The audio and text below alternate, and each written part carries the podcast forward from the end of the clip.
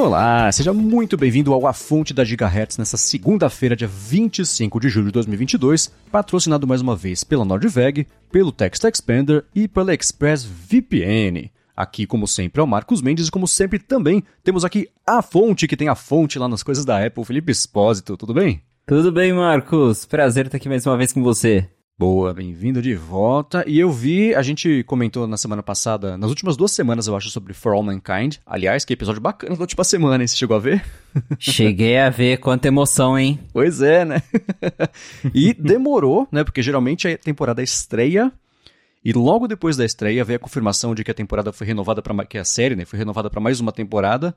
Mas agora, quase chegando no finalzinho dessa temporada, foi confirmado que For All Mankind vai voltar para pelo menos mais uma temporada. Não falaram se é a última. Quando é a última, acho que dizem, né? Então vai ter mais uma temporada. E quarta temporada já. Quarta temporada, e agora a gente vai avançar de novo, dessa vez para os anos 2000, porque agora a gente tá nos anos 90 nessa temporada. Uhum. E como a gente já tinha comentado no outro episódio, o For Mankind avança muito rápido. É, e agora. então, né? Vamos ter mais um salto de, na linha do tempo da série. E vem aí, ano que vem, mais uma temporada dessa série que, de novo, muito boa, vale a pena assistir. Agora, assim como foi na semana passada, eu vou convidar você que ou não está vendo For All Mankind, não quer saber da série, ou tá vendo For All Mankind não chegou ainda onde tá no último episódio, que pule esse capítulo, vá pro próximo, que eu quero comentar aqui rapidinho, repercutir não só o que aconteceu nesse episódio, mas ainda assim o que que... É, como é que ela, a série pode expandir para isso nos anos 2000, né? Então vamos dar aqui 3, 2, 1, pronto. Agora todos estão avisados, temos spoilers aqui. É, o que eu tô curiosíssimo para ver o que vai acontecer é porque tem a, eu esqueci o nome da filha do Ed Baldwin. Caramba! Ah, enfim, a filha do Ed Baldwin, que tá lá no espaço também, que tá tendo um relacionamento com o Russo, eu pensei, já pensou que caminho legal se ela engravidasse e a série fosse lidar com o primeiro marciano humano, né? Porque ele não vai ser nem russo, nem americano, né? Geralmente pessoas em séries têm relacionamentos por algum motivo para fazer a história andar, né? Sim, sim. O pior é que eu imaginei a mesma coisa, porque eles estão ali no relacionamento, né? E, e eu acho que ele não, não tá rolando por, por acaso aqui. Uhum. Algum motivo deve ter. Igual o, o relacionamento do, do, do, do filho do outro lado, o Danny, com a, com a Karen, que teve já também. Aham. Que a gente viu que agora, pelo jeito, vai, né, já tá desencadeando num problemão. Então, em algum momento, esse relacionamento dos dois deve voltar à tona e para trazer alguma outra questão. Realmente interessante e tô bem ansioso, porque, de novo, gosto muito dessa série. Uhum. E quero ver também como é que vai ser a, a tecnologia dos anos 2000 nessa linha do tempo, porque é, a- agora nos anos 90, na série, ele já tem iPod, já tem algumas coisas que só teriam depois. Então, o que será que eles vão ter nos anos 2000? Já que vai, já vai ter um iPhone lá, por exemplo? É, então, né? Tem uns anacronismos interessantes e dá pra justificar isso. Não foi tipo um erro, nada assim. Eu acho que é aquela coisa que, como. Ah, isso, né, hoje em dia é assim: temos GPS, temos telefone, temos tudo hoje em dia por causa de corridas espaciais e por causa de, de, de guerras, né? Isso ajuda, por mais horrível que possa soar, ajuda a evoluir a tecnologia, né? Então. Você com um investimento cada vez maior, né? a NASA tem investimento, né? É incrível isso, né? As pessoas vão pedir dinheiro pra NASA pra fazer as coisas na série. Então, essas evoluções provavelmente ajudaram a trazer não só o iPod antes, mas isso eu acho que foi ou um easter egg, ou uma coisa que passou meio batida mesmo. Na nave lá da Helios, hora que. Numa das cenas, faz uns dois episódios isso. Que tá lá o Ed Baldwin naquela central de controle que ele tem. Tem um Mac do lado dele, e no Mac tem um dock e dá pra ver até o Apple News. Falei, ué. já tem até Apple TV Plus lá. É, então, né? Pois é. Isso eu achei curioso de ver. Mas eu, eu tenho um palpite que vai ter esse negócio da, da, da filha do Ed Baldwin. Eu vou tentar achar rapidinho aqui pra não ficar chamando, falando de, ah, chamando ela de a filha do Ed Baldwin o tempo inteiro. Mas ainda assim, Kelly Baldwin, achei. Que eu acho que ela vai ficar grávida e tem esse lance de que é, a gente já comentou que a série não tem muito, nem, nem, nem medo. É uma, ela, tem, ela tem dois recursos de contar a história que eu acho muito interessantes. O primeiro é não se ater às pequenezas da história. Então, ah, vai ter a campanha presidencial. Putz, já rolou. A, a, a, a, presidente já é a presidente, beleza, e bola pra frente, vamos lá, Ellen, né?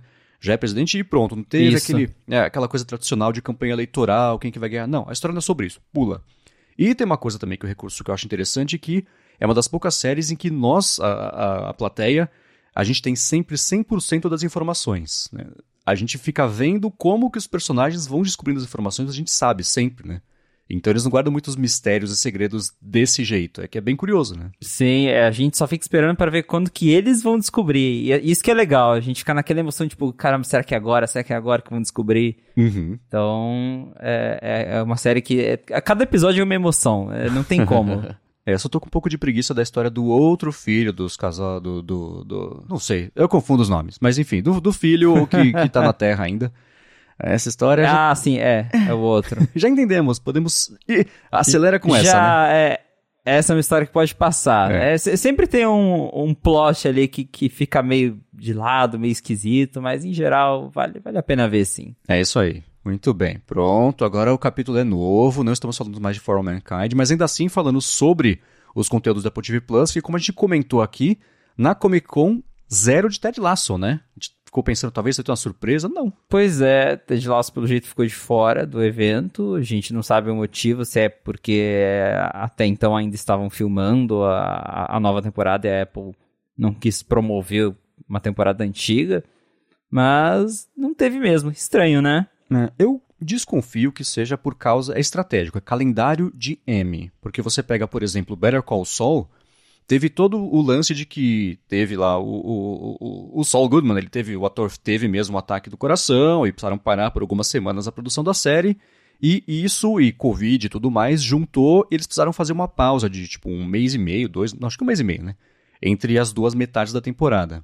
Mas eu estava vendo também o Todd Vaziri, que é um cara que. Ele, ele, twitta, ele trabalha na ILM, que é lá o estúdio de, de que faz o Star Wars, né? E ele estava comentando que pode ter sido uma pausa estratégica também, porque a segunda metade da temporada entrou no calendário pro M do ano que vem, não é para esse M de agora.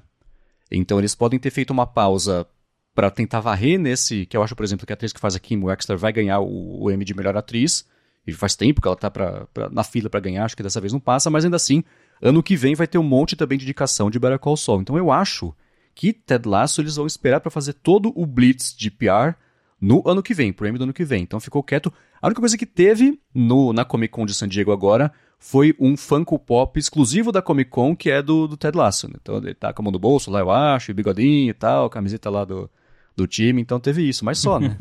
só. É, realmente pode ser uma estratégia da Apple para guardar Ted Lasso pro ano que vem. É, mas tudo indica que eles estão já. Passou já da metade da filmagem da terceira temporada de, de Ted Lasso. É a terceira, né? Que, a gente, que eles estão filmando agora. E tudo indica que é a última, mas a Apple ainda não disse que é a última, tem isso. Os diretores da série, os atores estão todos falando em entrevista que eles não estão prontos para se despedir, que eles estão tristes, que, que tá já aquele clima de despedida, mas a Apple mesmo ainda não disse nada, a série não foi nem finalizada, nem renovada. Então, por ser uma série de tanto sucesso, tem gente que espera que de repente a Apple vai anunciar pelo menos um spin-off da, da, série depois para continuar ali com alguns personagens depois que acabar a história principal. É porque de fato Ted Lasso conquistou muita gente. É, é, uma, é uma série muito gostosa de assistir para quem não viu. É uma, é uma comédia com um pouquinho de drama, mas muito, muito gostosa, muito leve. E, né, pô, três, três temporadas, até, até eu fico assim, podia, podia ter mais, podia ter mais Ted Lasso. É, Ted Lasso é curioso porque nos bastidores ela pertence à Apple, mas ao mesmo tempo pertence, eu acho que à NBC Universal, né? É, são entre dois estúdios ali. É, é, acho que talvez seja a Warner, mas enfim. O primeiro grande sucesso da Apple, ela tá dividindo isso, então esse contrato inicial de três temporadas, que é o contrato que eles têm até hoje, por exemplo, com Jason Sudeikis, a maioria dos, dos do, do, elenco, quer dizer, com todo o elenco, né? Então, é uma coisa é contrato com a Eva, outra coisa são os criadores da série. E eles podem muito bem, lá pra frente, anunciar que as próximas temporadas aí sim vão ser exclusivas da Apple. Certamente já está negociando isso porque foi o primeiro grande sucesso e com muitos prêmios que ela conseguiu no, do Apple TV Plus. É totalmente não improvável, inesperado, né? Chegou meio do nada a série. Ele estreou sem muito barulho e foi passando uma, duas, três, quatro, cinco, seis semanas a galera foi assistindo, gostando e ganhou, tomou esse corpo que ganhou, né? Sim, foi uma série que quando eles anunciaram, era mais uma série ali do Apple TV Plus, e conforme o pessoal foi assistindo, realmente é, foi ganhando mais é, carinho do público e virou esse sucesso que é hoje. Então, acho que não vai ser uma surpresa se a Apple der um jeito depois de estender Ted Lasso de alguma forma para mais de três temporadas, seja com uma quarta temporada, seja com um spin-off da, da série. Acho que vai ter alguma coisa além, acho que não acaba agora não. É, né? então, então cutuca suas fontes lá, vê o que eles estão achando, a gente, a gente reporta aqui. e eu passei, eu dei uma passada nesse fim de semana na Apple Store de São Paulo, porque eu fui trocar os meus AirPods que estão com aquele problema, eles estavam, né? Com aquele problema de liga a torneira ou sai na rua, ele cancela o cancelamento de ruído, que tava até, tem um recall para isso, né? Recall não, programa de trocas, né? aquela coisa toda.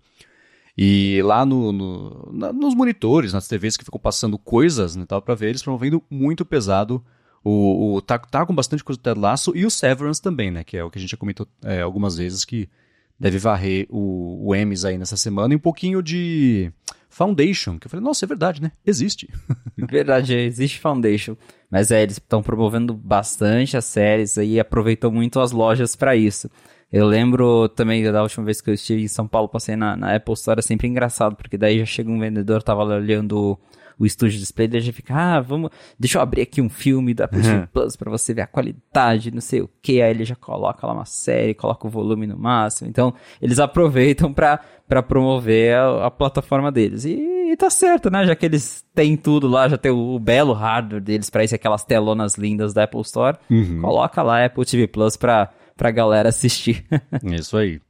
E ainda de Brasil, né? Você reportou na semana passada que parece que acabou a briga que durou que uma década da, entre a Apple e a Gradiente, que nem é mais Gradiente, que virou é, IGB eletrônica, né? Ela representa hoje as coisas da Gradiente. Isso. E, enfim, faz muito tempo que a Gradiente processou a Apple porque ela registrou o nome iPhone né, com a grafia diferente, né, o jeito de escrever diferente, mas assim, registrou o iPhone, a Apple lançou o iPhone, porque a Grande registrou não lançou nada, a Apple lançou o iPhone, a Grande falou, opa, a marca é nossa, paguem. A Apple falou, não, e virou uma briga que terminou essa última semana, né? Basicamente isso. A IGB, que é, é a Gradiente, ela vinha brigando aí com a Apple no, nos tribunais, né, nem, elas nunca chegaram em um acordo, e aí, na semana passada, o nosso Procurador-Geral da República, o Augusto Aras, ele mandou lá pro STF falando que ele reconhece que a marca iPhone é da Apple e é isso. E segundo ele,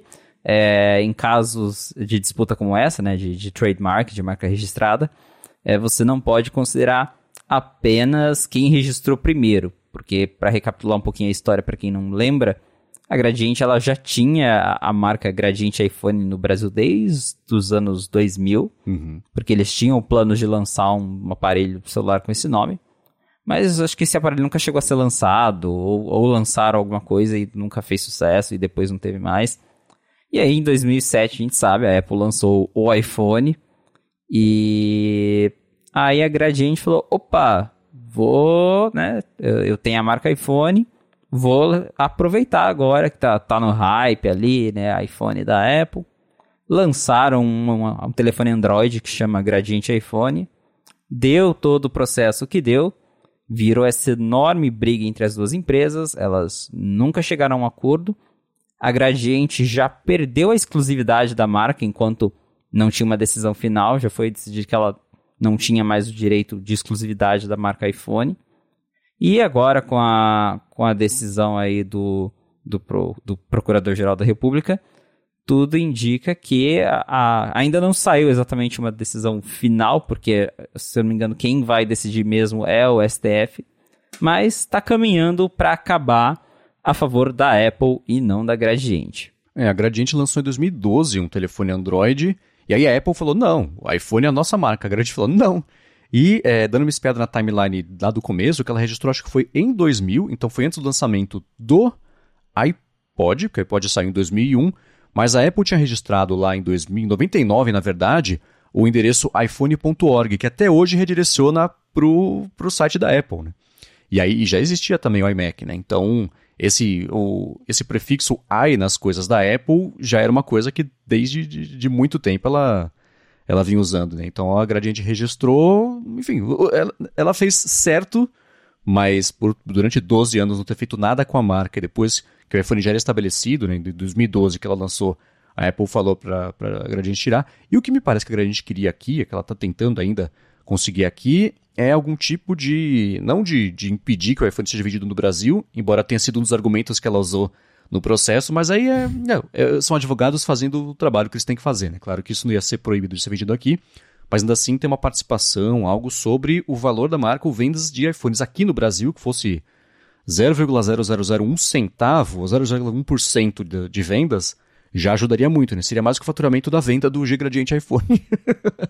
então. Exatamente. É, é mais por aí, né? Ainda mais que a empresa ela tá passando por recuperação judicial, então né, para eles faz sentido tentar tirar uma graninha da Apple. Mas, como a gente já viu, acho que não vai rolar não. A, tudo já está caminhando para ser decidido que a iPhone é da Apple, a Gradiente perdeu a oportunidade e é isso aí. Uhum. Pois é, então não acabou a briga. Eu achei que tivesse acabado, não. Foi só um ponto para a Apple, é isso? Tá, tá quase, isso, tá, tá quase. Muito bem. E não foi a única é, é, a Apple se enroscou com coisa regulatória também na Rússia nessa última semana por causa da, da App Store. E isso tudo está acontecendo junto, por exemplo, que, que, ao mesmo tempo que a Netflix, acho que ela foi a primeira grande empresa a já permitir que os usuários de iOS assinem, né, sejam redirecionados para o site, por exemplo, a partir do aplicativo, que não podia. Então agora me parece que a Netflix é a primeira que está redirecionando as pessoas para o site a partir do app para a galera assinar, agora que a Apple deixa, entre muitas aspas, deixa fazer isso, né? É, no começo desse ano, a Apple anunciou que ela deixaria algumas categorias de aplicativos, como por exemplo, aplicativos de músicas, de streaming de vídeo, de revistas, é, oferecerem assinaturas por fora da App Store. E, e muitas aspas aí, porque é, você basicamente coloca uma mensagem no aplicativo que você vai redirecionar o usuário para ele fazer aquela assinatura ali dentro do, do, navegador, através do Safari, ao invés de assinar por dentro do aplicativo. Porque qualquer assinatura que você faça dentro de um aplicativo da App Store tem que pagar aquela taxa de 30% da Apple, que depois cai para 15% depois de um ano se a pessoa continuar assinando. E a Netflix realmente acho que é o primeiro grande player que está liberando esse recurso é, na sua plataforma. Então, se você baixar ali já a versão mais recente da Netflix no iPhone ou iPad e tentar fazer uma assinatura, vai aparecer ali uma mensagem é, falando que você vai ser redirecionado para o site da Netflix e que você vai continuar a assinatura por lá. E essa mensagem, ela é uma mensagem feita pela Apple, porque é uma API do sistema que, que você tem que colocar para redirecionar o usuário. E é muito engraçado como que ela é, tipo. Parece que ela tá tentando colocar pânico na pessoa pra falar, tipo, olha, não clique aqui. É, porque aparece você, ah, você vai deixar o app, você vai para um website externo que não tem mais ah, o sistema de segurança da Apple e não sei o que, e tudo vai ficar, você vai ter que gerenciar com o desenvolvedor. É meio que assim, problema seu, se vira lá, e aquele banner com fonte gigantesca, assim, é bem um, Parece aqueles pop-up assim de, de, de, de spyware, de, de malware que você tem na internet. Negócio bizarro. É a Apple tentando, né, assustar o povo, já que ela meio que perdeu essa batalha. Aí ela faz esse joguinho. Mas tá aí, a Netflix já tá redirecionando o povo para fora. E até porque já não tinha mais como assinar a Netflix por dentro do aplicativo. Eles já tinham tirado isso há alguns anos, uhum. que deixou a Apple bem irritada na época. Eles tentaram é, fazer de várias formas a forçar a Netflix a retomar com as assinaturas dentro do app, não, não rolou. E agora, finalmente, a Netflix não só tirou as assinaturas, como conseguiu aí fazer com que as pessoas possam ir para o site da Netflix direto pelo app de iOS. É, né? Por muitos anos no aplicativo da Netflix para iOS era uma coisa do tipo é, eu, eu, não lembro, eu não usei a tela de login porque eu tenho a conta, então eu abri o aplicativo, então estava logado. Né?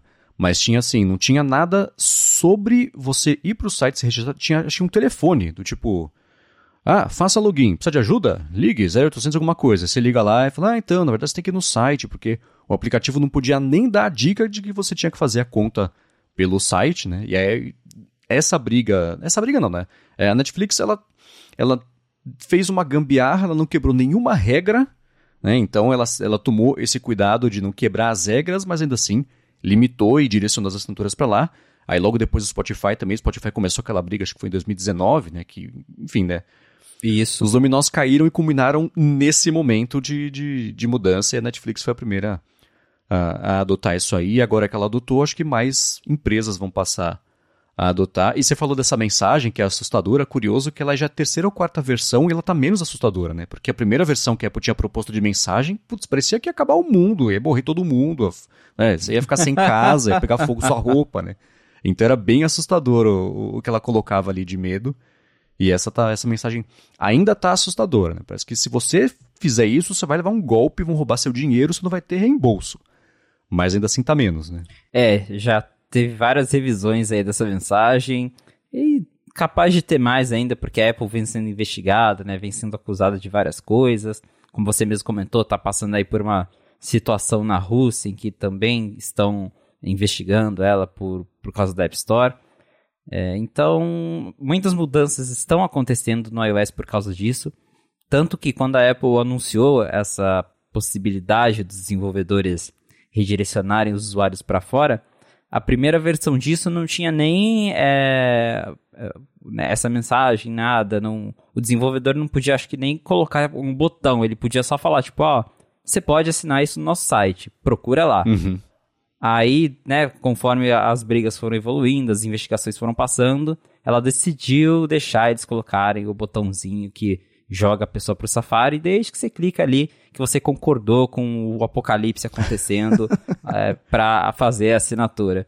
Então, mas tá aí, né? A Netflix fez, então agora com certeza mais aplicativos vão fazer. E com todas essas investigações, parece que a gente está caminhando para a Apple ter que abrir mais a App Store, né? Uhum. É, tem, além de investigações, por exemplo, teve uma coisa que pintou no Night 5 Mac, não sei se. Eu, eu, chuto que se não foi você, então, ou foi você, ou foi a Adorno que falaram essa semana que a Apple tá gastando, nunca gastou tanto com lobbying. Foi a Adorno, tá vendo? Abri aqui a notícia agora. É, abraço Adorno. É, nunca gastou tanto com lobbying federal para tentar contra-atacar ou pelo menos retomar um pouco dessa narrativa e aprovar as regras que, que facilitem a vida para a Apple, né? Exatamente, eles gastaram já milhões de dólares em lobbying porque tá tudo acontecendo muito rápido e a Apple tá perdendo o controle da situação, porque é, começou ali com uma coisa na, na União Europeia e de repente vários países do mundo falaram, pô, se eles estão fazendo, vou também, vou para cima da Apple. Então, fica difícil para a Apple buscar alternativas, buscar brechas, quando tá o mundo inteiro em cima dela para né, abrir o ecossistema, para abrir a App Store. Porque ainda quando era só em uma região do mundo, só em um país, a, Apple conseguia fazer as exceções, como por exemplo, a gente já tem na Coreia do Sul é, a possibilidade dos desenvolvedores é, usarem um sistema externo de pagamento, mas por enquanto essa possibilidade só existe nesses países. Então, se o desenvolvedor quer usar isso, ele precisa lançar uma versão específica para aquele país que vai ter o sistema externo de pagamentos. Só que conforme outros países vão aderindo, acho que a Apple vai ficar sem saída. Uhum. E por isso que ela está tentando aí, né, gastar com lobbying para ver se ela consegue retomar um pouco esse controle, mas tá difícil. é, nessa matéria tá é, uma, é a Bloomberg reportou, né, que ela na primeira metade desse ano gastou 4,6 milhões, que se você for olhar do tamanho da Apple, é meio troco de pão, né? 4,6 milhões ela faturou desde que começou aqui o episódio algumas vezes, né? é, mas ainda assim foi um terço a mais que ela tinha feito nesse mesmo período há um ano, e só no primeiro trimestre foram 2,7 milhões, não, quer dizer, foi 1,9 milhão, só que ainda assim foi 85% maior do que esse mesmo período antes, né? Então é é muita grana que ela está gastando. E gastar com lobbying é aquela coisa de investir com relações públicas, né? Aquela galera em Washington batendo perna, fazendo reunião, conversando com, com os políticos e, e enviando propostas e documentos e estudos, né? Para tentar fazer a balança pender um pouquinho pro lado dela. Mas a essa altura, me parece, não sei a sua impressão, me parece que ela já percebeu que essa é uma guerra perdida, ela quer só mitigar o estrago e o quanto que ela vai ter que se ajustar, né? Basicamente isso, porque é, é, acho que não tem mais volta, é, os governos estão muito em cima da Apple e vai continuar sendo assim, A Apple vai perder algumas batalhas nessa história. Então ela está tentando realmente só fazer com que isso não seja tão trágico assim para eles quanto pode ser dependendo das decisões desses governos. É isso aí. Agora, uma coisa que está voltando a virar assunto, porque a Samsung está se preparando para o evento que ela vai fazer no mês que vem para lançar mais um dobrável dela, é a história de cadê o dobrável da Apple, né? Rumores pintam, somem a respeito disso, quero repercutir um pouquinho a respeito disso, mas antes tirar um minutinho aqui do episódio para agradecer a Nordveg pelo patrocínio mais uma vez aqui do A Fonte. A Nordveg é uma fabricante brasileira de mochilas, bolsas, malas, carteiras e acessórios e fica lá em Picada Café, que eu adoro esse nome, no Rio Grande do Sul. Eu tenho faz muito tempo uma bolsa de notebook deles que leva meu MacBook para lá e para cá, carregador, ca é, caixa de alguma coisa, sei lá, cabo, meu Kindle vai para lá também junto com isso, documento, enfim. Tá, tem um monte de compartimento, tem zíper, tem uns que tem imã que você gruda, não sei o que lá. E ela tá perfeita, não tem um rasgadinho, não tem um descosturado, o zíper nunca travou até hoje, é, o forro também costurado por dentro bonitinho. E ela, a Nordveg fala que isso é assim porque eles fazem os produtos com muita atenção. Então, a mochila, por exemplo, leva 4 horas para ser feita, o que quer dizer que cada costureira consegue fazer duas só por dia, e é para ter essa qualidade toda. E não digo só eu, digo também é, quem a galera que tem comprado as coisas do Nordveg por conta dos patrocínios aqui do podcast tem comentado também que está gostando muito da qualidade. Tem, por exemplo, a carteira, que está sendo um sucesso, pelo que eu vi da galera mandando fotos aqui. A galera, a galera tá comprando muito a carteira da Nordveg, que tem já um espacinho para colocar o AirTag. Então fica. Tem uma, uma marca da costura super bonitinha em volta ali do AirTag também é, no formato da carteira é bem bacana. E se você estiver procurando por um presente bacana no Dia dos Pais, está aí uma ótima oportunidade de você achar um catálogo muito grande de opções para dar para o seu pai, para conhecer melhor o que a Nordveg tem a oferecer. E se você precisar de garantia, e se você precisar de assistência, né? Você tem garantia vitalícia para as bolsas, mochilas e malas. Você tem devolução grátis também por 30 dias e frete grátis para todo o Brasil para compras acima de 500 reais. E além disso tudo, você sendo um ouvinte aqui do A Fonte, você consegue um desconto de 10% para você fazer a compra acessando o endereço nordveg.com, vou soletrar N-O-R-D-W-E-G.com e usando o cupom A Fonte. Além desse desconto, você até o finalzinho desse mês, então corre, você vai entrar para um sorteio ainda do kit workplace deles, que é um deskpad de couro de 70 por 40 centímetros que eu não aguentei, comprei um semana passada, assim que chegar eu faço review. Também um porta-objetos de couro e um organizador, um porta-cabos também de couro. Lembrando que para entrar para o sorteio você tem que comprar até o dia 31 de julho, então corre, usa o cupom AFONTE no nordveg.com na hora de comprar o seu produto. Muitíssimo obrigado, Nordveg, pelo patrocínio aqui do A Fonte e pelo apoio também, claro, a toda Gigahertz. Valeu, Nordveg. Então vamos lá, a Samsung marcou, acho que para o dia 10 de agosto, né, o é 10 de agosto, o evento para anunciar provavelmente o Flip Phone, o Galaxy Z Flip, talvez o Z Fold também.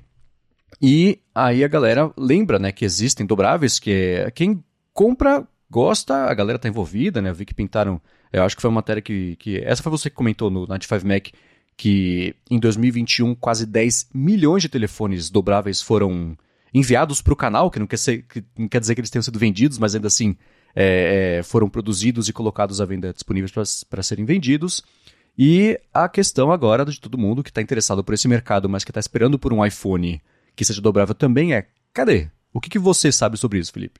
Pois é, a, a, Samsung comentou aí recentemente que ela já enviou quase 10 milhões de unidades dobráveis. A Samsung tem dois atualmente, que é o Z Fold e o Z Flip.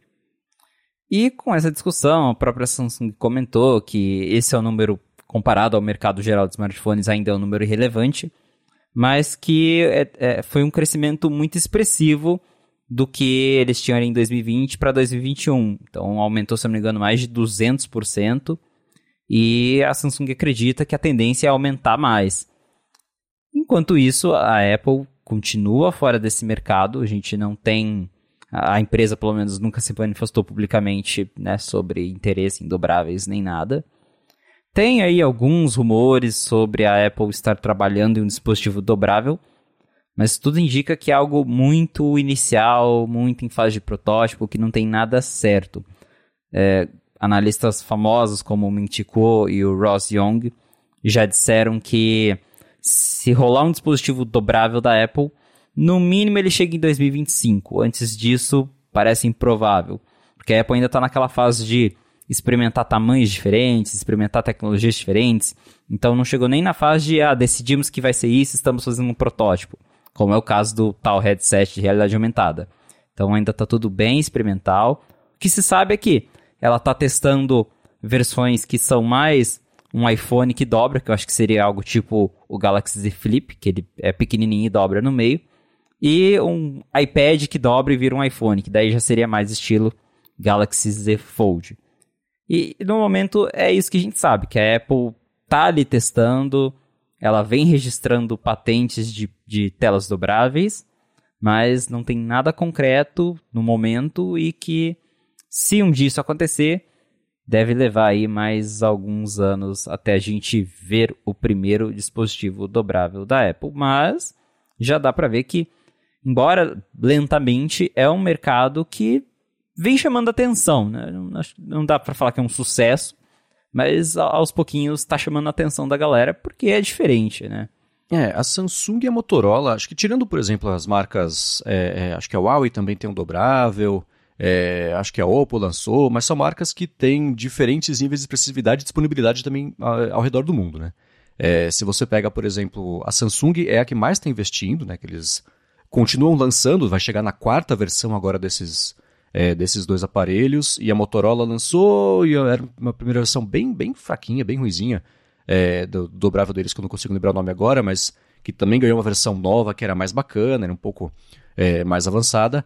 Todos eles, todos os que eu usei pelo menos até hoje, eles têm o problema de que é, a, a tela você sente o vinco, você sente onde fica a dobra, ela fica marcada né, visualmente, se a luz bater ali você vê mesmo o desnível, mas parece que as pessoas que têm e que usam, e a própria, além da tecnologia disponível, as próprias marcas já estão tomando isso como é, é assim, não tem o que fazer.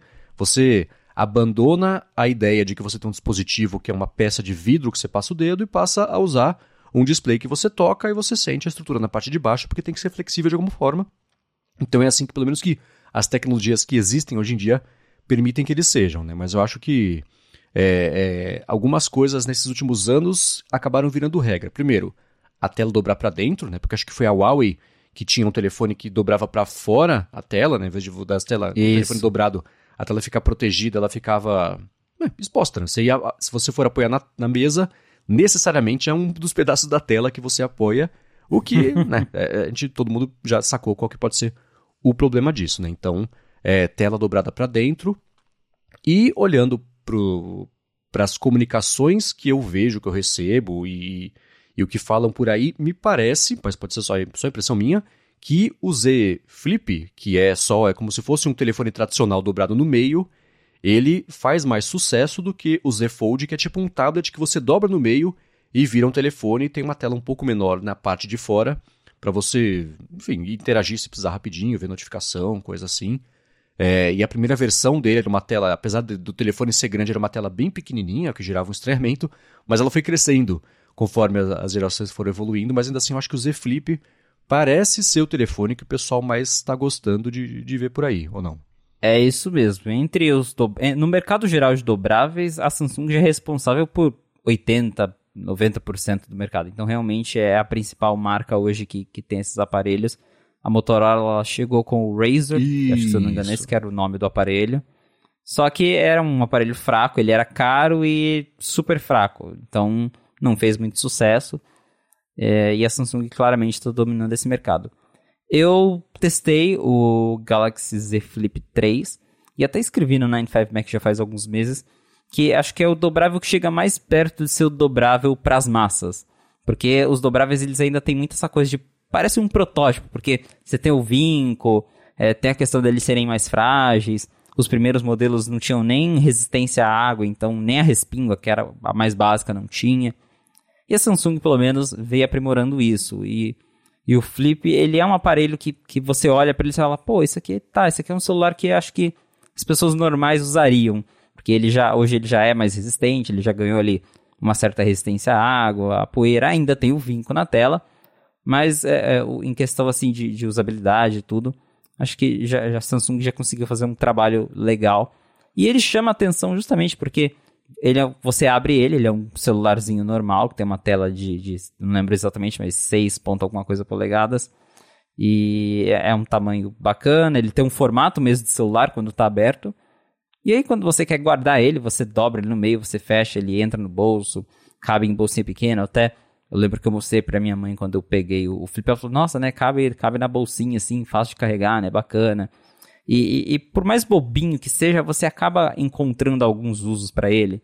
Eu lembro, por exemplo, eh, fui tirar uma selfie em grupo, aí você não precisa ficar esticando o braço, você coloca ele em cima da mesa, dobra ele ali, e a câmera fica paradinha apontada para você. Então, tem umas coisas assim que é, é besteirinha, mas é, você acaba descobrindo coisas legais para fazer com esse formato, e acho que é o formato que deve fazer mais sucesso, porque o, o Fold, eu ainda não testei o Fold, até tenho interesse em testar futuramente, mas ele me parece um pouco mais desajustado, porque quando ele está aberto, ele é um tablet, mas é um tablet quadrado, então uhum. é um formato meio peculiar. E aí você fecha ele, igual você comentou, tinha a telinha de fora, mas ela era super pequenininha, cresceu agora. Mas ainda assim é uma tela que não é aquela proporção que a gente está acostumado a ter em um celular comum. Então, me parece que ele não faz bem nenhuma das coisas, né? uhum. né? Ele não, não é tão bom em ser um tablet e não é nem tão bom em ser um telefone. Já o Z Flip é um smartphone comum que dobra. E acho que o apelo dele tá aí, é, né? Você tem ali um celular que é um celular, embora ele tenha a questão de dobrar, é um celular normal quando tá aberto, quando você não quer usar ele, você fecha ele, guarda no bolso, guarda onde você quiser, super compacto. É, então acho que realmente esse formato é mais interessante. E segundo os rumores, que até quem quiser dar uma lida tá lá no 95 Google, eles têm cobrido é, esses rumores do que, que a Samsung vai anunciar. Parece que os dobráveis desse ano eles vão ter um vinco menos evidente, ainda vai estar tá lá, mas dizem que a Samsung já vai ter uma tecnologia que torna isso um pouco menos evidente, porque realmente se bate a luz, você vê, se você passa o dedo ali, você sente. Então esse ano deve resolver um pouquinho mais. E a questão da bateria também parece que vai melhorar, porque eu posso confirmar que eu testei o Z Flip 3 e a bateria dele, pelo menos, não é tão boa. E esse, essa nova geração que está vindo aí em agosto vai ganhar uma bateria um pouquinho melhor. Então a Samsung realmente está empenhada com os dobráveis, dá para ver que é, os aparelhos não são um hobby da empresa, eles realmente estão ganhando cada vez mais destaque é, ali, porque a, a empresa parece realmente acreditar que o futuro está nos dobráveis, ou pelo menos que eles vão ganhar aí uma representação significativa no mercado geral de smartphones. E aí, voltando para a Apple, a gente ainda não sabe quando, né? Embora tenha os rumores aí de 2025 e tal. A gente não sabe exatamente quando, mas acredito que a Apple vai esperar um pouco mais até essas tecnologias estarem maduras, porque a, a, Apple, ela hoje, ela é uma empresa mais conservadora, ela não, ela não, não, não ousa tanto assim de lançar um produto super diferentão só para lançar. Hoje, pela, pelo tanto de vendas que a Apple tem, né, por questão de demanda da empresa e tudo mais, é, acho que ela, ela tem que ser mais cautelosa com o que ela lança, porque se ela lança um produto que, que ainda é nicho, que ainda é, é mais caro do que outros, é, ainda tem esses problemas, né, que a, a tela não é exatamente perfeita. É, isso para Apple pode ser mais problema do que para Samsung que está vendendo aí, né, é, que a gente falou 10 milhões de unidades, então e, e, dessas 10 milhões que nem todas são da Samsung, então a Apple talvez por ter mais por ter mais alcance, ela precisa ser mais cautelosa com o que ela está lançando e por isso que ela vai esperar até 2025, justamente porque talvez até lá a gente já vai ter uma tela que não tenha mais o vinco, que não tenha mais é, toda essa fragilidade que ainda acontece. De vez em quando eu vejo alguém no Twitter que teve defeito com, com tela de dobrável. Então, tem ainda muita coisa para ser resolvida, embora os dobráveis de hoje eles já tenham evoluído bastante. Ainda tem bastante coisa para acontecer e acho que a Apple está esperando justamente para ver se isso vai para frente ou não, para daí eles apresentarem o deles.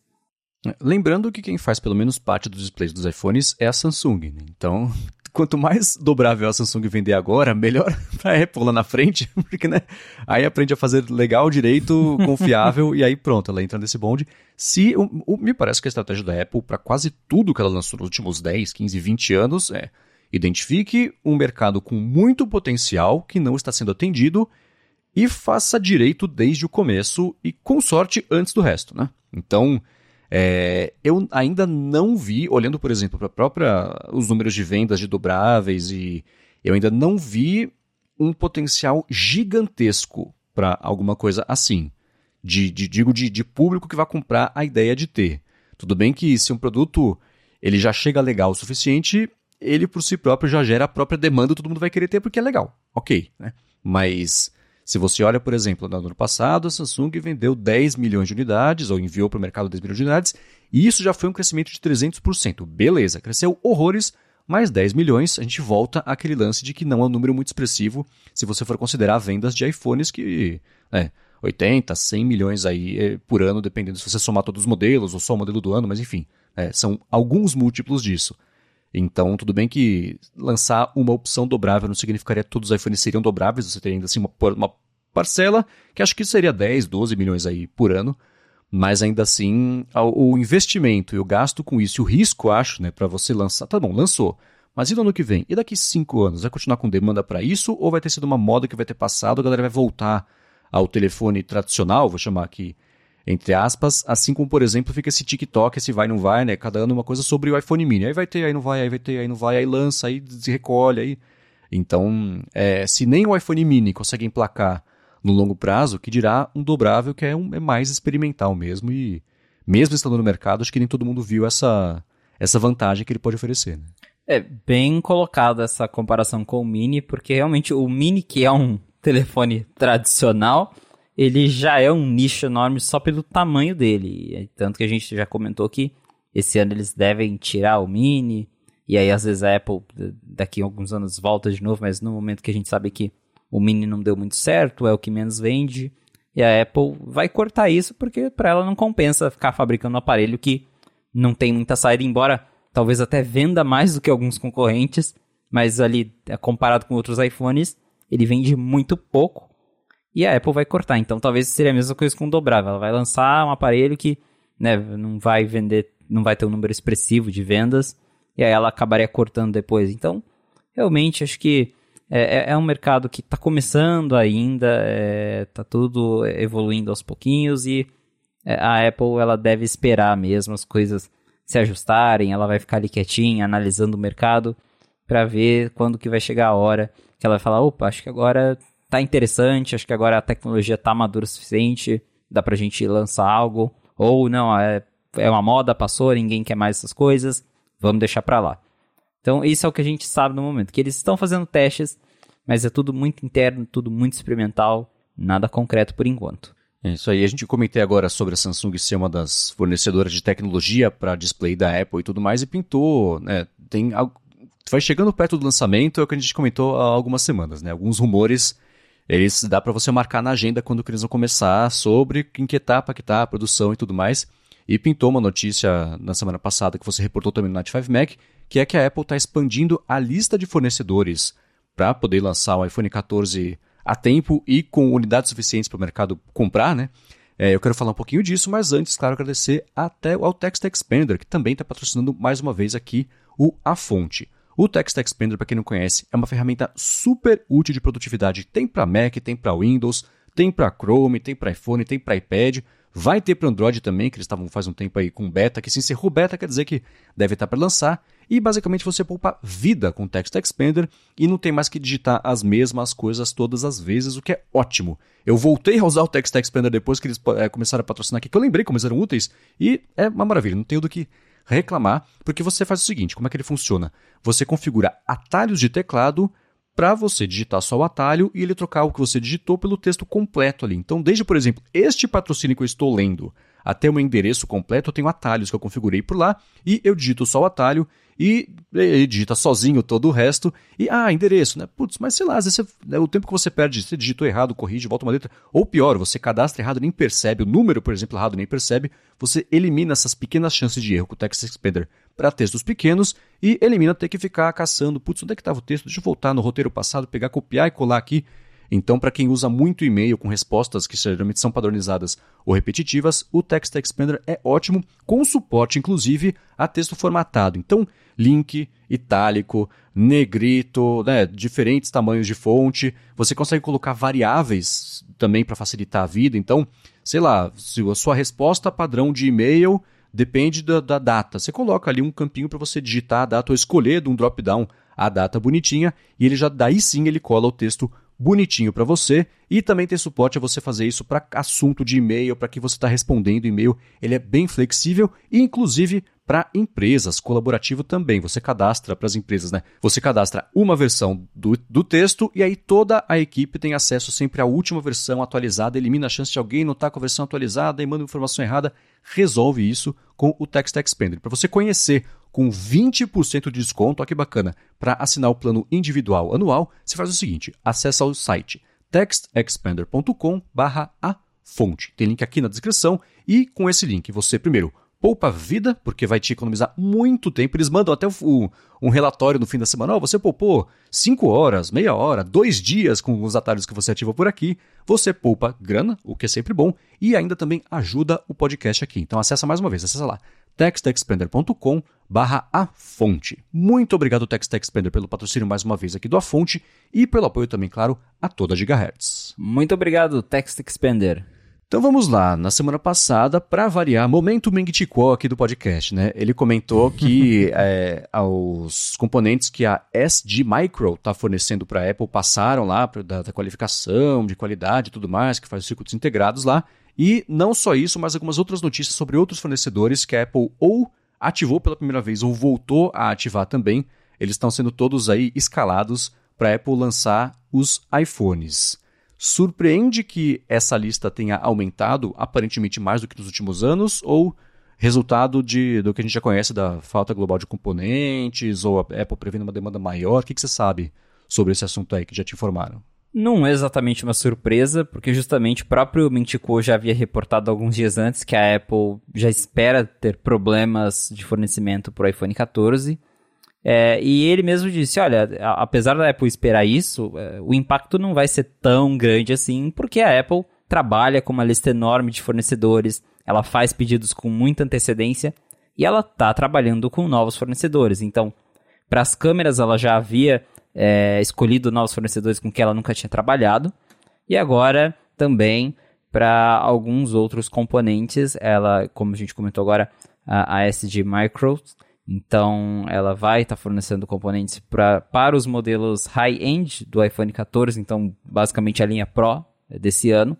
É, e até o Mentico comenta que normalmente a SG Micro ela só fornece componentes para os modelos mais baratos, porque a Apple tem ali vários níveis de certificação, nível 1, 2, 3, é, e com esses níveis ela decide se o componente ele é, é, tem qualidade suficiente para estar no modelo mais caro ou se ele não passou em todos os testes e aí ele fica ali de repente para um aparelho mais baratinho, para um aparelho é, é, de entrada. E é, pela primeira vez a SD Micro vai fornecer componentes para um modelo high-end da Apple.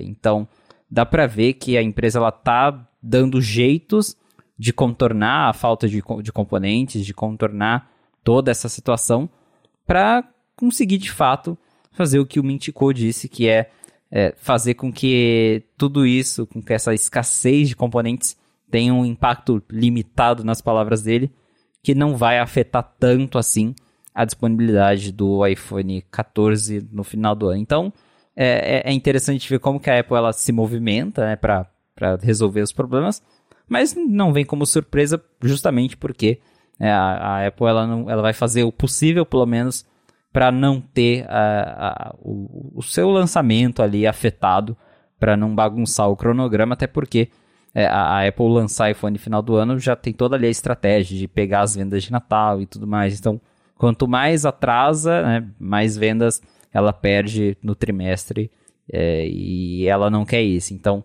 provavelmente a gente vai ter sim o iPhone em setembro, vai ser tudo lançado é, como sempre, de acordo com o calendário previsto. Pode ser que tenha uma disponibilidade limitada, pode ser que no lançamento, ali nas primeiras semanas, é, a gente tenha é, aqueles prazos gigantescos de envio para quem não comprou na pré-venda. Mas o, o próprio Mintico está defendendo que justamente que a Apple está expandindo sua lista de fornecedores para evitar essa situação. E acho que é o que vai acontecer. Acho que o impacto não vai ser tão grande assim. É, uma, uma, notícia que eu vi que no comecinho do ano a Apple tinha tirado a produção de displays da BOE, que junto com a Samsung e a LG fazem os displays, os OLEDs, né, para a Apple. E parece que o que aconteceu foi, foi acho que foi o site, foi o Delec que comentou que essa BOE mudou o processo de fabricação sem contar para a Apple por algum problema interno que eles tiveram, mas fizeram isso, a Apple descobriu e falou, gente, pelo amor de Deus, né? Não, vocês não fazem mais no soup for you, vocês não fazem mais nada. Aí agora que a coisa tá apertando e a Apple viu que ia precisar de toda ajuda possível, né? Aí ela voltou e falou, tá bom, BOE, ó, não faz de novo, hein? Que feio. Mas, ó, vocês estão de volta aí e vão poder voltar a fornecer. Então, é, tem... É, é, é o, o que eu tô vendo esse ano é um que se intensificou esse, esse a quantidade de rumores falando sobre, ou não problemas de produção, mas ou uma produção atrás do que já era esperado, ou coisa assim. É, então ela está tentando de todos os jeitos aí contornar isso e o que o Adorno comentou né, na, na Mac que pelo menos agora, né, estamos aqui 25 de julho, o impacto disso no lançamento vai ser não tão grande assim, mas isso pode ser porque a Apple pode lançar o iPhone duas ou três semanas depois de anunciar, ou fazer lançamento faseado, como ela fez já nos últimos anos também. Ela aprendeu um pouco a sambar conforme a música para poder lançar e ter para todo mundo, ainda que isso para todo mundo seja com uma semana de atraso, né? É, a gente já tem visto isso há, uns bons anos, na verdade, desde o iPhone 10, porque é, o iPhone 10 ele foi anunciado em setembro, mas só chegou às lojas em novembro, porque naquela época, por ele, na, por ele ser um aparelho totalmente diferente e tal, a Apple já vinha tendo um pouquinho de dificuldade para fabricar ele, então ela anunciou, mas jogou o lançamento para bem depois. E aí nos outros anos também foi acontecendo isso. Ela lançou ali o iPhone 10S em setembro, mas o 10R só vem em outubro. Uh, o iPhone 12, mesma coisa. É, o Mini e o Pro, o Pro Max só chegaram um mês depois que os modelos normais chegaram às lojas. Então, ela tem, basicamente tem aprendido a se virar com isso, a jogar os produtos para frente, a lançar faseado. E pode ser que aconteça isso de novo. É, já faz algum tempo, a gente reportou lá no 95Mac que é, a Apple estaria com a produção do iPhone 14 atrasada em três semanas, comparado ao cronograma normal deles, e que o modelo mais afetado seria o iPhone 14 Max, que é o novo modelo de 6.7 polegadas que vai entrar no lugar do Mini, porque hoje a gente tem o 13 Mini e o 13, e esse ano deve ser 14 e 14 Max, um modelo ainda maior, só que não Pro. Uhum. E esse modelo maior supostamente é o que está mais atrasado. Então pode ser que de repente esse vai ser o modelo em que ela vai falar ah, disponível só daqui três semanas, daqui um mês. É, então tem essa possibilidade que a Apple já aprendeu a lidar com isso. É, e mas no geral, pelo menos até agora, nada indica que ela vai atrasar o anúncio dos iPhones, que eles não vão chegar em setembro. Então, é, deve ter sim ali um probleminha ou outro. Talvez ela atrase o lançamento em alguns países como o Brasil para ter mais disponibilidade em lugares em que ela vende mais. Mas é, a situação parece que está controlada por enquanto. Não, não, chega a ser algo em que, é, como foi o caso do iPhone 12, que eu lembro que foi é a primeira vez em muito tempo que ela anunciou um iPhone em outubro, que, que o próprio evento foi em outubro, uhum. porque ali não teve jeito, atrasou mesmo, ia atrasar muito, e se ela anunciasse em, em setembro para chegar aos novos iPhones em novembro, a coisa ia ficar um pouco estranha, então ela segurou até o evento.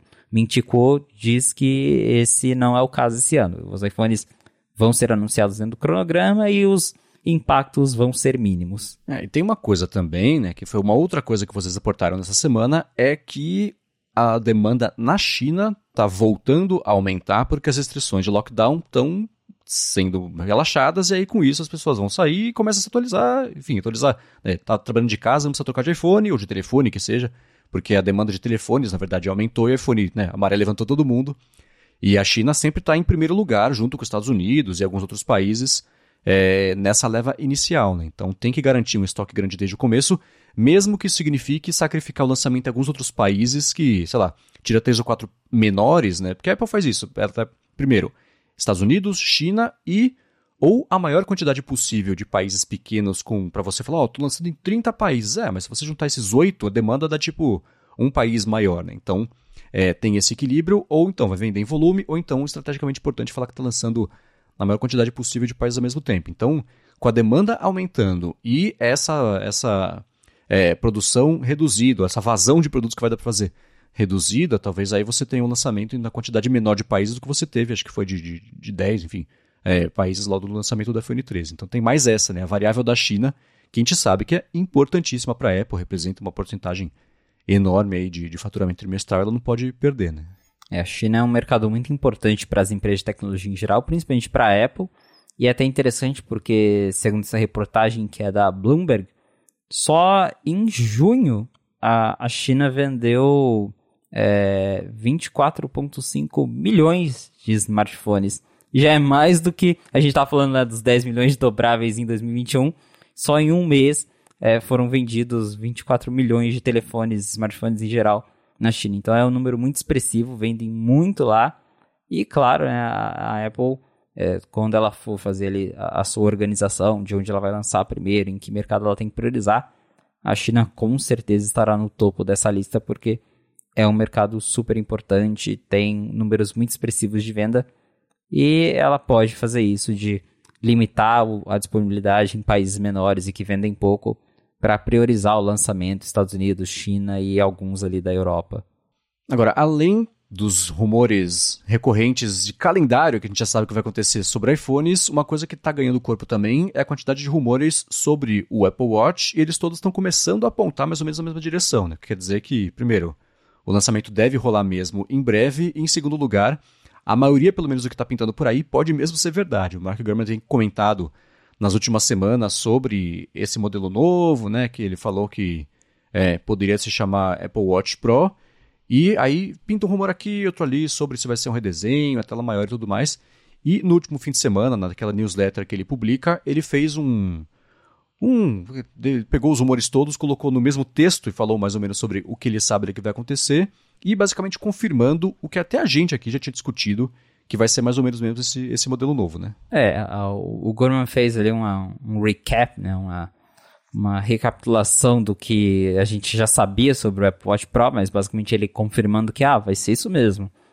E a gente já tinha comentado que esse modelo deve ser maior do que os outros, esse modelo ele deve ter um design diferente para ser mais resistente, voltado para a galera que pratica alguns esportes mais radicais mas a gente não sabia como exatamente seria esse novo design, porque algumas pessoas é, acreditavam que esse novo design seria aquele design tudo reto que chegou a vazar na época do, do, do Série 7. Uhum. E o Gurman veio para dizer que nenhum nem outro, porque ele fala que ele não vai ser exatamente o mesmo design dos Apple Watch que a gente tem hoje, mas ele também não vai ser um Apple Watch de laterais retas.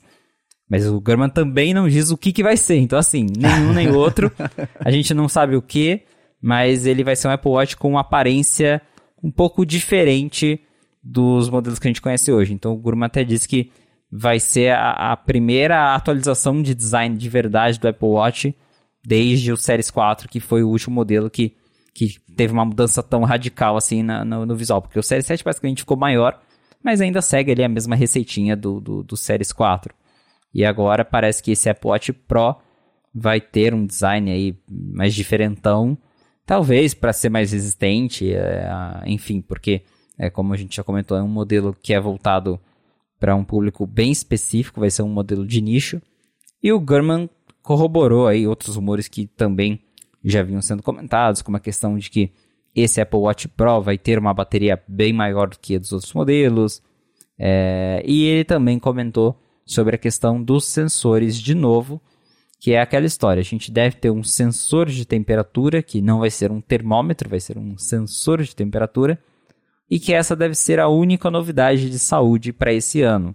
Porque, de acordo com os rumores com que a gente tem escutado, todos os outros sensores, porque é, a Apple ela vem trabalhando em algumas coisas, como por exemplo, é, sensor de nível de glicose no sangue, é, nível de oxigênio no sangue, e essas coisas, de acordo com o Gurman, não vão chegar agora e nem num futuro tão próximo. Ele diz que ainda está longe de ser lançado e que para esse ano a novidade é o sensor de temperatura e o modelo Pro que vai ter um design novo, maior, com bateria maior.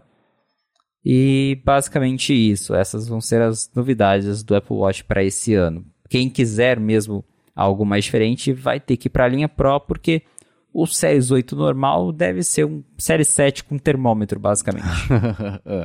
é, eu achei curioso ele ter comentado, ele ter refutado, na verdade, essa ideia de que o modelo Pro vai ser esse modelo com as bordas retas. Então, e eu tinha um pouco de medo disso ser verdade, porque, primeiro, né, a linguagem visual do Apple Watch, ela não mudou desde o lançamento, o que esbarra muito no fato desse, desse formato dele ser bastante icônico. A gente tá, tudo bem que uma coisa é costume, a gente está acostumado a ele ser assim. Se for mudar, a gente vai estranhar. Beleza, mas ainda assim, se você pegar todo o resto do mercado de relógios, tem muitos que já são é, com essa borda 100% reta, como se fosse você pegar a linguagem visual do iPhone hoje em dia e reduzir para ter um, um, tamanho de display de Apple Watch. Né? Então, é, eu gosto mais da ideia dele ter esse, esse formato retangular, mas manter a linguagem visual do que significa existir no formato de um Apple Watch, mais do que você desmembrar ali em duas, né? na, na, versão gordinha e a versão reta. Então, isso já me deixou um pouco mais tranquilo. Não nem que eu, que eu vá comprar ou não, mas ainda assim, eu gosto mais desse rumor do que do da semana passada. Então, bacana. É, é esse negócio da tela ser maior. Então, se a, se a caixa for maior, a tela for maior, quer dizer que tem mais espaço dentro. Obviamente, bateria também pode ser um pouco maior, se for uma escolha que a Apple for fazer. Então, você juntando bateria maior com esse tal desse modo de, de pouco uso de energia, aí dá para chega mesmo no que ele falou, de você poder usar por muitos dias só com uma carga, mas vai depender muito do que, que significa esse modo de baixa energia, né? Ah, se eu for usar o iPhone em modo avião, dá para durar uma semana de bateria. Tá, mas aí você não usa, né?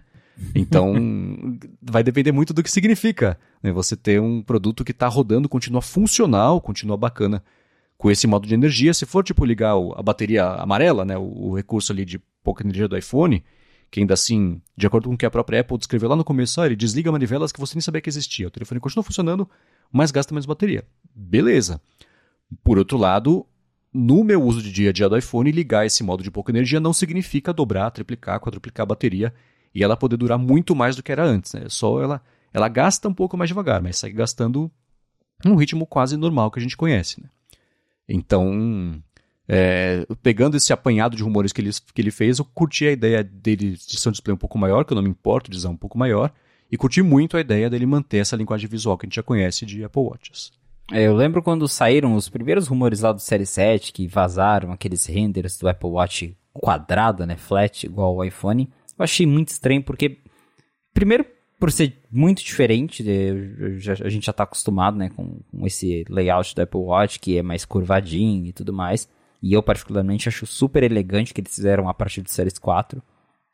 Aí eu vi aquilo e falei, poxa, né? Não... É, foi estranho. E eu pensava no conforto também, porque é, eu penso, eu pelo menos, tipo, aquelas bordas retas no seu pulso, e você mexendo o pulso, encostando naquilo, me, me parecia estranho.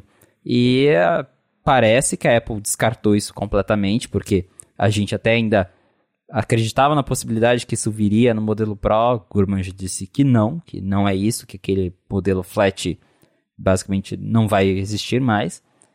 Então também já fico mais tranquilo, embora eu não seja um potencial comprador de um Apple Watch Pro, porque hoje eu já uso o modelo menor do Apple Watch, de 41mm. Então, para esse que com certeza vai ter mais de 45mm, é, vai ser um salto muito grande.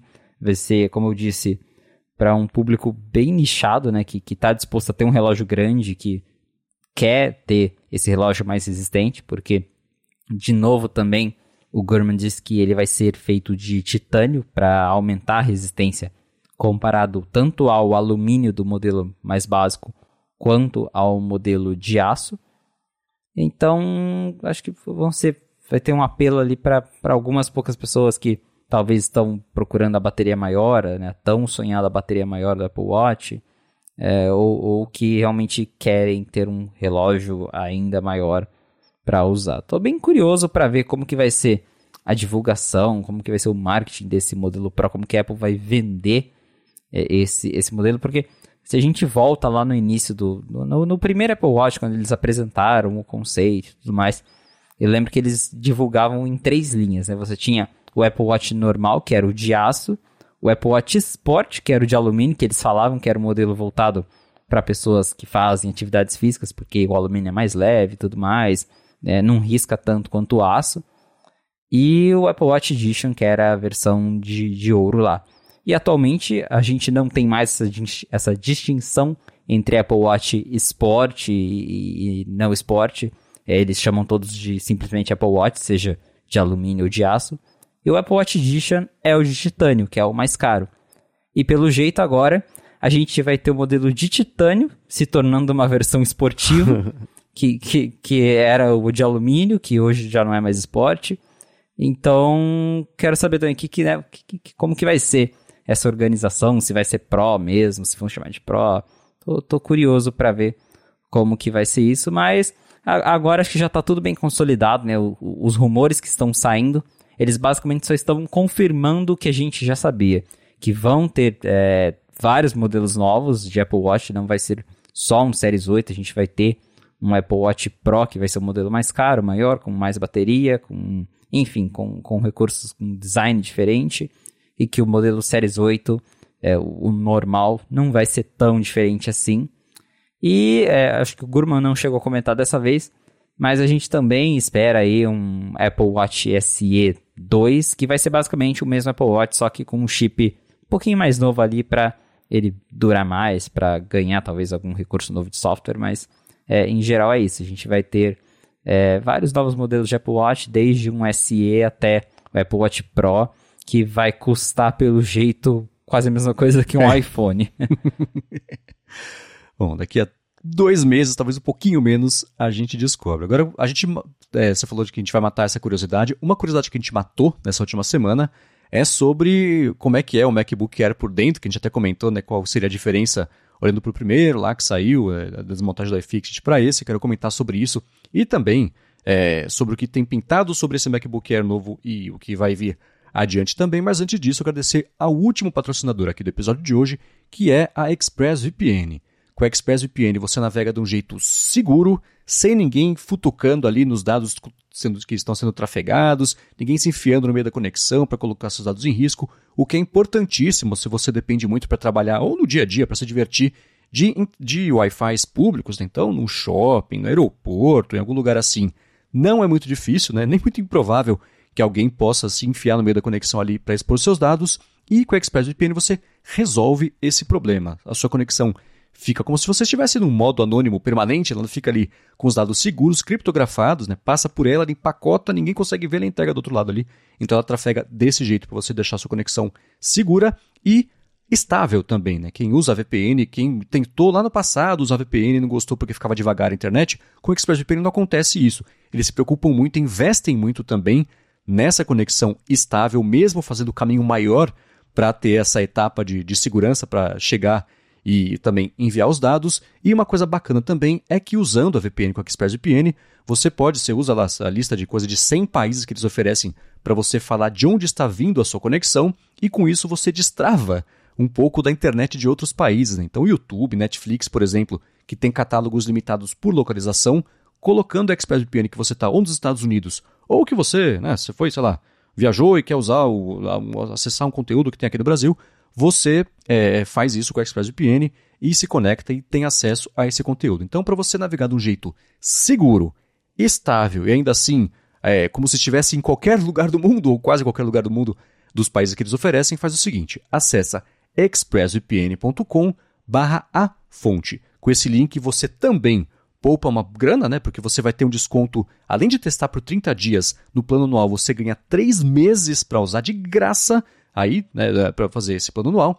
E além disso, você também, claro, ajuda aqui o podcast. Então, mais uma vez, acessa lá expressvpn.com/a fonte para testar por 3 meses do plano anual, depois ainda de testar 30 dias sem botar a mão no bolso, sem nem, se você quiser cancelar antes disso, consegue fazer isso também sem nenhum problema e de um jeito seguro, sem ninguém bisbilhotando ali o que você faz. Muito obrigado ExpressVPN pelo patrocínio mais uma vez aqui do A Fonte e também, claro, pelo apoio a toda Gigahertz. Valeu ExpressVPN pelo apoio A Fonte. Vamos lá, a iFixit desmontou o MacBook Air novo, né, com chip M2, e é curioso porque para a, a, primeira vista parece que a unidade deles veio faltando um pedaço, né? Porque eles abrem e falam, tá, é isso, tem esses pedacinhos aqui, esse é o computador, né? é exatamente isso, é tudo tão compacto, porque a gente até tinha comentado no outro episódio, o 9 Mac já tinha publicado umas fotos da, da, tampa removida, né? Mas agora a iFix ela tirou mesmo as partes, e tem uma foto muito emblemática que eu até coloquei de capa da matéria, que é as partes do, do MacBook. É basicamente é, o teclado, a tampa, a tela e uma placa. Acabou. E a bateria, né? não, não, tem mais nada, não tem um monte de coisa solta. É, é, é, é incrível ver como que as coisas evoluíram pra gente chegar no que a gente tem hoje. Mas tem algumas surpresas dentro desse, desse hardware super compacto. É, a primeira a gente já sabia, que é a questão do SSD, é, o, o modelo de 256 GB de fato ele vem só com um chip de SSD ao invés de dois, o que resulta em uma velocidade menor. A segunda que a iFixit notou é que a Apple está usando um driver de Thunderbolt 3 feito por ela mesma, então até então, mesmo nos Max M1, ela ainda usava um driver da Intel, que para quem não sabe, né, a Thunderbolt, embora é, seja uma conexão ali que a Apple suporta muito, é, é um padrão da Intel. E a Apple agora está fazendo os próprios drives. E a outra, que é um tanto estranha, é que esse Mac tem um acelerômetro dentro dele. pra quê, né? Ninguém sabe, mas tá ali, tem um acelerômetro dentro desse MacBook Air super compacto, que é basicamente bateria e um pedacinho de placa ali, que é quase um iPad dentro dele, né? É, o acelerômetro me faz lembrar daquelas histórias que aparecem é, geralmente patentes e coisa assim de, sei lá, ah, o sistema vai identificar sozinho quando estiver caindo e vai desligar para se cair, bater no chão, estrago ser menor, por exemplo. Né? Isso poderia ser uma coisa. Tô chutando aqui, nem chutando, tô dizendo que isso existe no, no, no mundo das ideias como patente, né? Mas dá para imaginar que acelerômetro, assim como a gente tira o máximo proveito disso em telefones, em tablets também, dá para a Apple pode estar pensando em e dar esse suporte para computadores e, e para laptops que não, nem que seja uma coisa de agora, mas é que nem o chip U1, né, de você ir colocando nos hardwares e aí na hora de ativar isso daqui a um ano, dois anos, todo mundo vai ter, todo mundo que comprou nos últimos anos o computador vai ter acesso a uma funcionalidade nova, uma coisa assim. Então o acelerômetro lá dentro foi bem curioso mesmo. E, e né, é tão pequenininho o componente, né? Já que dá para colocar, coloca lá. Coube, beleza. Vamos em frente, né? E ah, o que não foi tão surpresa assim foi o lance do SSD mais devagar, né, para a versão mais básica, que a gente já tinha comentado sobre isso no outro MacBook, e com esse, sendo dois, já dá para dizer que pode ser um padrão que esteja nascendo, né? É, porque ainda tinha aquela dúvida, tipo, ah, ok, foi no MacBook Pro que é Pro, mas é o mais barato, né? É o modelo de entrada que é o esquecido, que não tem design novo. Mas como também acontece no Air, é, pelo jeito virou um padrão mesmo. Claro que pode ser um padrão que daqui a alguns anos não vai mais ser padrão, vão voltar ao normal. É, mas no momento parece que essa é a estratégia da Apple mesmo, de usar só um chip de SSD, talvez por questão de demanda, por questão de falta de componente, ou para cortar custo mesmo, mas seja como for, realmente só tem um SSD ali no modelo mais barato, um chip de SSD, que resulta em velocidade menor. É, e ainda sobre a questão do acelerômetro, concordo com você, pode ter sim alguma coisa relacionada com segurança, é, ou também pode ser que seja algo pensando em áudio espacial, sei lá, é, para melhorar o áudio espacial, para melhorar o suporte ao headset da Apple, enfim. Tem várias possibilidades. O chip está ali, por enquanto ele não tem uso nenhum, ninguém sabe para que ele serve, mas está ali dentro e pode ser que um dia a Apple lance uma nova versão do macOS e fala, ó, oh, tem um recurso aqui e ele funciona nesses Macs aqui, que são os Macs que tem o acelerômetro lá já dentro, escondidinho. A Apple faz isso de vez em quando, então não seria uma surpresa. Agora, outra coisa que a iFixit também comentou é que ela ficou bem surpresa porque esse MacBook Air M2 não tem nenhum sistema de dissipação de calor. Uhum. Nos modelos M1 você ainda tinha ali uma plaquinha de metal por cima do chip que servia para dissipar o calor. E agora o Mac está basicamente igual ao iPad, que não tem nada, é só o chip ali e passa térmica e acabou.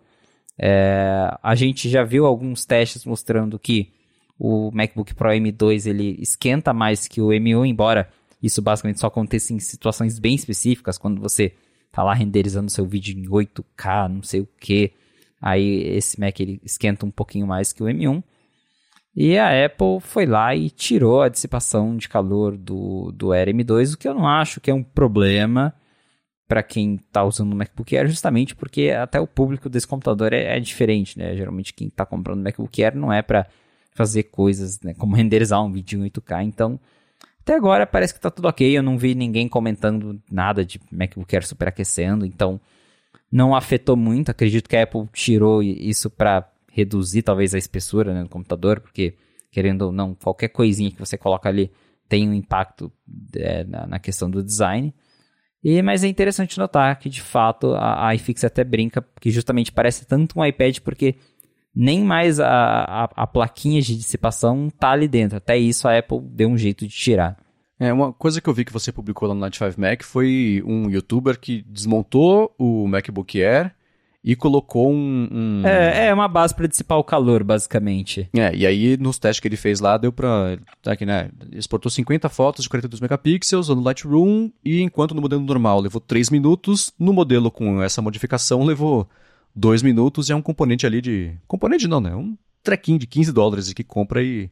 Não. E não que resolva, porque. Um aquela... adesivo, né? É, é quase adesivo, né? É. E, e porque eu, o que tem acontecido muito com esses testes é: deixa eu fazer uma carga de trabalho que seja além da carga de trabalho que o usuário médio desse perfil de computador vai fazer, para ver até onde dá para forçar, e aí com isso, com base nesses testes, a gente, entre aspas, gera conteúdo e aí vira notícia, enfim, já sabe, né? Mas é, é, é curioso ver esse tipo de. Ah, você vai exportar 50 fotos de 42 megapixels no Lightroom. No MacBook Air, tudo bem que tem gente que vai fazer isso, mas quem já tem esse tipo de workflow provavelmente não vai comprar um MacBook Air, vai comprar um MacBook Pro.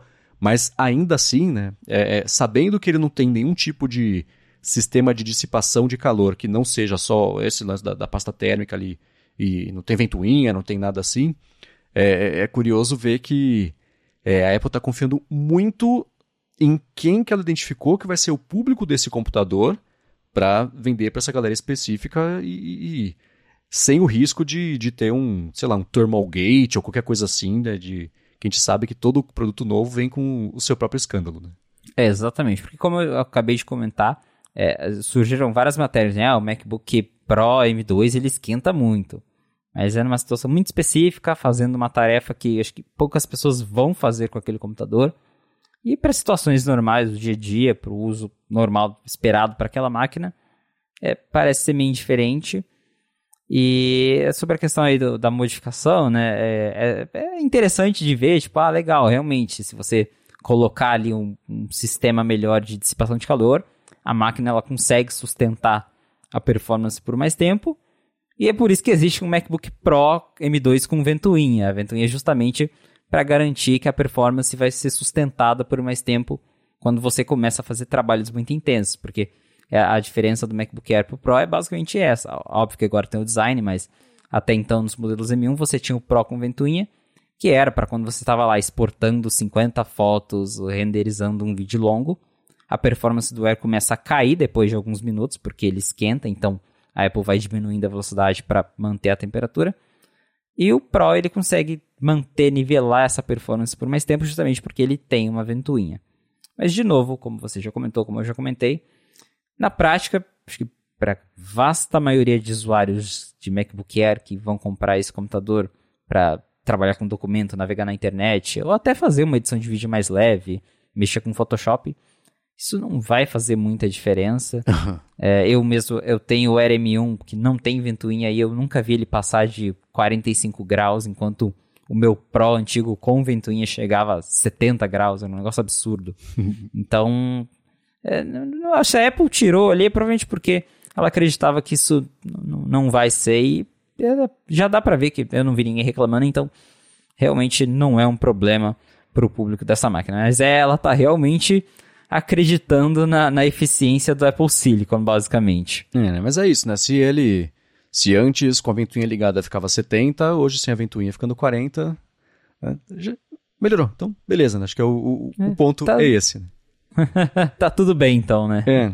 E o, o, Mark Gurman também no último fim de semana, ele é, é curioso ver como ele tem tentado muito espremer ao máximo as informações que ele tem e dá em doses homeopáticas informações novas, porque parece que as fontes dele deram um pouco meio uma secada assim nos últimos, sei lá, seis meses, um ano, a Apple conseguiu é, é, cobrir os furos ali que as coisas estavam chegando para ele, mas ele falou que, ah, pelo que ele sabe agora, os MacBooks Pro de 14 e 16 polegadas com M2 vão chegar entre ali começando em setembro e até fevereiro, março do ano que vem, que é uma janela um pouco diferente aí do que, ia, que a gente tinha, né, que a galera estava achando mais que ia chegar mesmo nesse ano, então pode ser que chegue para o ano que vem. E também que vai ter, né, com o M2 Pro e o M2 Max, não é isso? É isso mesmo. É, o que também não é uma surpresa, uma evolução natural, como a gente já teve no M2, é, a próxima evolução seria ter as novas versões dos chips mais potentes, que são aqueles que equipam é, o, o, MacBook Pro de 14 e 16 polegadas. Para essa versão não são esperadas grandes novidades em termos de design, até porque os modelos de 2021 já trouxeram o design com Notch, MagSafe e tudo mais, então a novidade vai ser o chip. E mesmo assim, é, a performance, né, o ganho de performance comparado ao, aos M1 não deve ser tão grande, porque a gente já viu com o chip de entrada do M1 para M2, você tem esse cerca de 20% de desempenho a mais. E o foco é, da Apple no M2 básico foi em gráficos, então o que melhorou foi a GPU. É, a GPU teve aí um saldo de, se eu não me engano, 40% de desempenho. E o Gurman disse que com o M2 Pro e M2 Max vai ser basicamente isso. Você vai ter os Macs praticamente os mesmos, com um chip que deve ser aí 20% mais rápido e que vai ter uma GPU mais potente. Então, é, é mais para né, manter a linha atualizada, para quem tá no Mac mais antigo, para quem vai comprar o seu primeiro, comprar ali já um Mac com M2. Mas não é uma atualização para quem tá, com, acabou de comprar um M1 Pro, um M1 Max para trocar agora. É vai ser basicamente um novo modelo, uma atualização de rotina como o meu é o MacBook Pro 2015, talvez esse seja o que finalmente vai me fazer abrir a carteira e o cofre e vender um rim e talvez terminar o ano com ele. Ou começar o ano que vem, né? depende de quando ele for ser lançado. é, é, agora é só a questão do cronograma mesmo, porque a, a gente também sabe de outros Macs que estão para vir, então a Apple tá prometendo até agora o tal Mac Pro com Apple Silicon que a gente, né, eles deram aquele teaser lá no evento, falaram, ó, oh, falta o Mac Pro com Apple Silicon que, que vem, algum dia vem aí. E a Apple disse que completaria a transição para a linha toda de Macs com Apple Silicon até o final desse ano, então pode ser que no final do ano a gente tenha um evento para anunciar novos modelos Pro dos Macs, então venha MacBook Pro e, e o tal Mac Pro Apple Silicon. É, mas a gente ainda não tem isso certo, né? Como o Gorman disse, pode ser que venha final desse ano, pode ser que seja no início de 2023, tá? Isso ainda não está muito claro quando que vai ser, mas de novo, para quem está esperando aí um grande salto em desempenho, é, não, não, não espere isso, porque acho que não vai ter isso. É, é, porque quando a Apple anunciou o M1, o M1 ele era um salto muito grande comparado à Intel. Então, uhum. né, tudo ficava ah, legal, que, que, que maravilha, realmente foi incrível.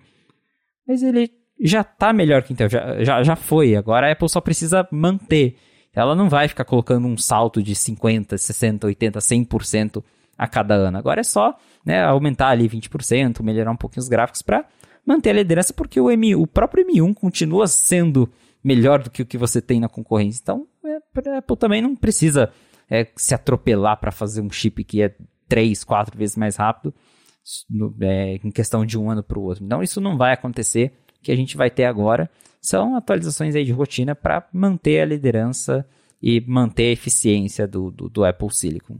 Muito bem, se você quiser encontrar os links do que a gente comentou aqui ao longo do episódio, vai em gigahertz.fm barra a fonte barra 7 ou dar mais piada aqui também nas notas desse episódio. Eu quero agradecer a Nodveg, Text Expander e ExpressVPN mais uma vez pelo patrocínio aqui do A Fonte, a vocês que têm deixado recomendações, reviews, têm comentado no Twitter, recomendado para os amigos também no Twitter, no Instagram, comentado com a gente também o que vocês têm achado do podcast. Isso é muito bacana, muito válido, muito valioso para a gente aqui. E quero também, claro, agradecer ao Felipe por mais uma semana deixar a gente melhor informado aqui sobre o que está rolando lá no mundo da Apple. Mais uma vez, obrigado, Marcos. Obrigado aos nossos patrocinadores e também obrigado aos nossos ouvintes que comentam, que ouvem e que deixam lá suas uh, opiniões no Apple Podcasts e em outros players. Valeu mesmo, gente. E se vocês quiserem me encontrar nas redes sociais, é só procurar por Felipe Espósito. Muito bem, eu sou MVC Mendes no Twitter, apresento também aqui na Gigahertz o área de trabalho toda quarta-feira com a Bia Kunze, a Garota Sem Fio e também às sextas-feiras o área de transferência com o Gustavo Faria, nosso querido Cocatec, com o Rambo também, Guilherme Rambo e o Bruno Casemiro, e fora aqui da Gigahertz, eu apresento também a partir da semana. Eu apresento a partir da semana passada, que beleza, né? Construção gramatical do Yoda aqui. o Bolha Dev, um podcast diário com a Lura com as principais notícias do mundo da tecnologia. E é isso aí, o A Fonte volta na semana que vem. Valeu, galera. Abraço e até a próxima.